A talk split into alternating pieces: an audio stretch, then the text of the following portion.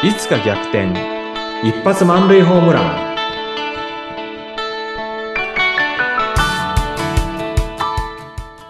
皆さんこんにちは。合同会社東きみなり事務所代表社員の東きみなりです。こんにちは、インタビュアーの山口智子です。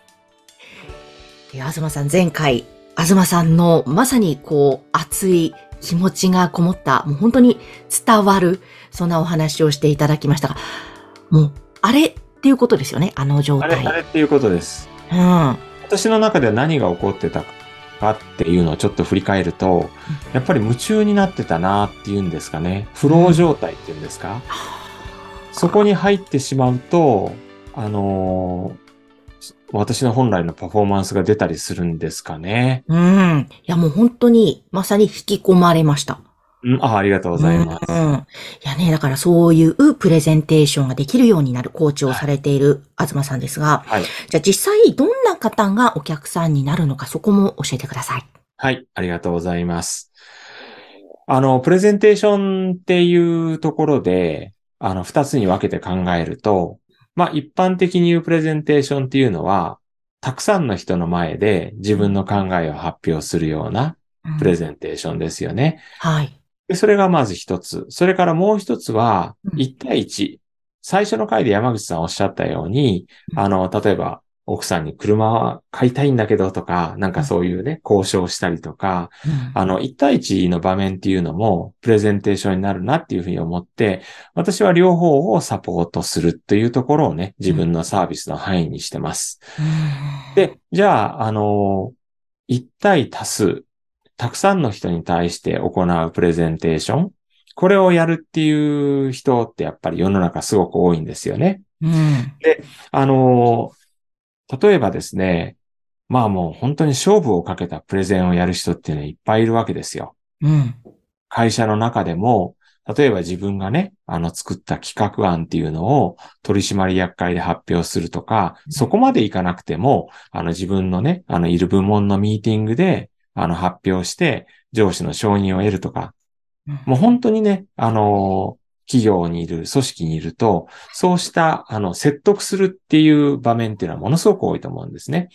で、そうした、まあ、ある意味私勝負をかけたっていうふうに呼んでますけれども、勝負をかけたプレゼンを控えたビジネスパーソンであったり、経営者であったり、あるいは個人であったり、そういった人たち、もう目に浮かぶようなんですけれどもね。それと、最近あの、海外っていうのは海外出張しなくても、 Zoom を通して海外のミーティングだとか海外のコンファレンスで話をする人っていうのはね、非常に増えてきてますよね。はい、もちろん海外に行くっていうのもありですよ。最近コロナがだいぶね、あの弱まってきて、海外にも行けるようになってきたんですけれども、そうした、あの、海外のコンファレンスとかミーティングで、やはり同じように自分の考えを発表して説得しなきゃいけない人、承認を取らなきゃいけない人、勝負をかけた人、そうした人たちの英語のプレゼン成功させるサポートですね。ここも私の大化けのテクニックが非常に使えるところです。ああ、そっか、東さん、英語のプレゼンテーションもね、うん、得意とされていて対策もできる。それすごい大きな強みですね、東さんご自身。今としてみればそうですね、おっしゃる通りです。はあ、そういうことなんですね。はい。結構様々な方が対象になるわけですね。様々な方が対象になりますね。で、こうしたね、あの、プレゼンテーションって、その後によくね、質疑応答の時間っていうのがあるわけですよね。うんうん、で、プレゼンテーションって結構、まあ、例えばパワーポイント用意したら、もう最悪、パワーポイント読めばなんとかなりますけれども、うん、質疑応答だけは何ともならないわけですよね。どんな質問来るかわかんないから。はい、怖いですよね。怖いですよね。うんで、そこに対してのサポートっていうのも私得意としてるんですよ。え、これは事前にこんな質問が来るであろうという想定ができるってことですか？想定はある程度します。うん。というのは、そのプレゼンテーションっていうのは目的があるし、それからコンテンツがあるし、うんうん、そしてどうしても難しい質問された時にどういうふうにメンタルを立て直して、うん、そして、あの、またなんていうのかな、その自分のいつものパフォーマンスに戻っていくかだとか、うん。そうしたところっていうのはあるわけですね。仮に答えられなくても、メンタルを立て直すっていうことは非常に大事で、うん。そうしたところっていうのもいくつかのコツがあって、うん。弱まったなと思ったらまたこう復活してくる。またなんか、いっぺんなんか、しょぼんとしたお化けがまたシャキッとなんかね、あの、大化けして戻ってくるような、そうしたそのメンタルの立て直し方も含めて、私はそこの指導っていうのは非常に得意としてるんですね。へーえ、それ具体的にどういうアドバイスをしたりされてちょっとだけお話しすると、ですかあの、小さなことなんですよ。笑ってみるっていうのがあるんですよ。うん。笑顔を浮かべてみるってことがあるんですよ。うん。そうするだけで、例えば緊張が和らぐとかそういうことなんですか？緊張が和らぎます。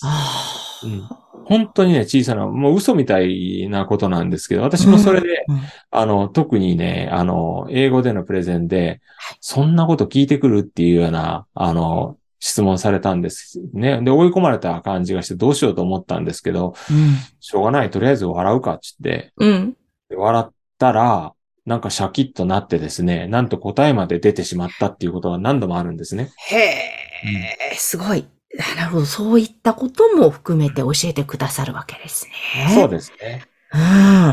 なので、その Q&A の事前対策の中で、うんあの、いろんなやっぱり意地悪な質問っていうのもします。だって、うん意地悪な質問してくる人実際にいますからね。おー。そういう質問が来た時にどう立て直すか。うん。うん答えないっていうのももちろん手がありますからね。答えるっていうこともあれば答えない。後から調べるっていうのもあるんだけども、うんやっぱり、あの、プレゼンテーションしてる時の一番のベースになるのはメンタルですから、うん。メンタルを立て直すっていうところが一つのポイントになるかなと思います。いやー、ほんと、メンタル、確かに大切ですね。はい。えそうすると、その、1対1のコーチング、および、例えば会社に入って、東さんが先生で、大勢の社員向けのプレゼンテーションコーチもやるということですか？そうですね。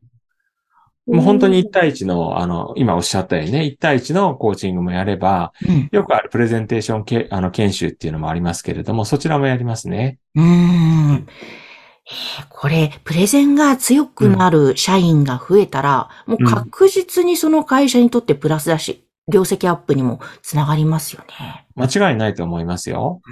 仮にね、ちょっと最悪の場合でう、ん社員全員がプレゼンテーション下手だとすると、営業に行っても仕事は取れないですよね。うんで、それが技術的系の会社だとしたら、なんか技術系の発表をね、社外に出てってやっても、誰も注目してくれないいい技術を持ってたとしてもね、うん。これはまあ最悪のケースですけれどもね。じゃあ逆になったらどうなるんだ？なんですけれども、逆になったら、当然その営業だったら仕事は取れてくる。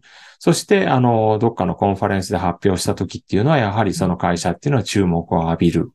そして、何よりも社員さんが自信を持つんですよ。自分のプレゼンテーションが受け入れられたっていうこと。その経験を重ねることでうん、あの自分は自信を持つっていうこと。何よりも本当の個人の成長、キャリアの成長。そこにつながっていきますからね。非常に大事だと思ってます。